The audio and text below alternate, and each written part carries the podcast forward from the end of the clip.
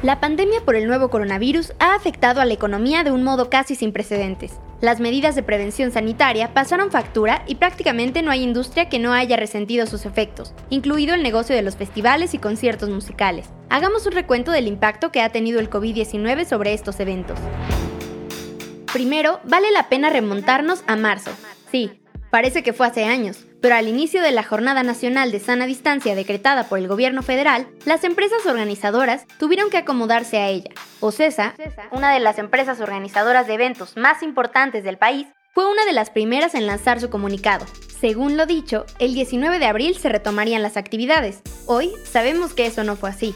Poco a poco se fueron posponiendo los festivales más importantes del país. El Festival Pal Norte, organizado anualmente en Monterrey, fue reprogramado para el 11 y 12 de septiembre.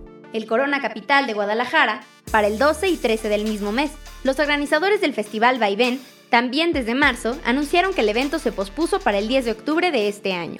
El efecto económico era inminente. Corporación Interamericana de Entretenimiento, mejor conocida como CIE, reportó una pérdida del 6% en sus ventas durante el primer trimestre de 2020, un equivalente a casi 2.5 millones de pesos. Esto fue solamente de los eventos cancelados en marzo, que como sabes no incluye al Vive Latino. El llamado Festival Iberoamericano de Cultura Musical no fue cancelado por la empresa, que entre polémicas se limitó a poner en marcha las medidas de higiene que pensaron adecuadas. El evento, llevado a cabo el 14 y 15 de marzo, tuvo una asistencia de más de 40.000 personas, a pesar de los cinco casos confirmados de COVID-19 en la capital del país. Esta fue la postura del gobierno federal y las declaraciones del subsecretario de Prevención y Promoción de la Salud, Hugo López Gatel.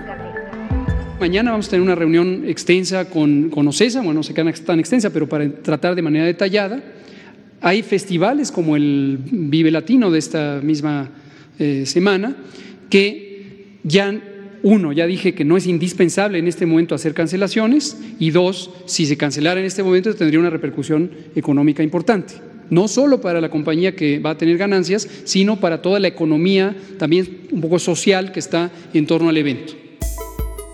El Festival Ceremonia de este año fue uno de los primeros en adaptarse a la situación. Anunciaron desde el 20 de abril que crearían el Ceremonia en Casa, que consistió en eventos en línea entre el 24 y 25 del mismo mes. Transmitieron conversaciones sobre música y medio ambiente, entrevistas con artistas y, por supuesto, conciertos en vivo. En su comunicado sobre el festival presencial, se pospuso para el segundo semestre del año, aunque todavía no se especifica una fecha. A nivel internacional, las cancelaciones de festivales como Coachella, South by Southwest, Download Australia y Glastonbury fueron devastadoras para muchos fans. El sector del entretenimiento está en peligro. Australia es un ejemplo de ello, pues su gobierno no ha dado apoyos financieros a la industria y prohibió las reuniones masivas, y según Billboard, el negocio de los eventos en vivo de ese país y muchos otros está al borde del colapso. Entre las cancelaciones más recientes, veamos los festivales ingleses de Reading y Leeds, que ya no se llevarán a cabo este verano. Tomorrowland, uno de los festivales de música electrónica más populares del mundo y llevado a cabo en Bélgica, canceló por completo su edición para este año.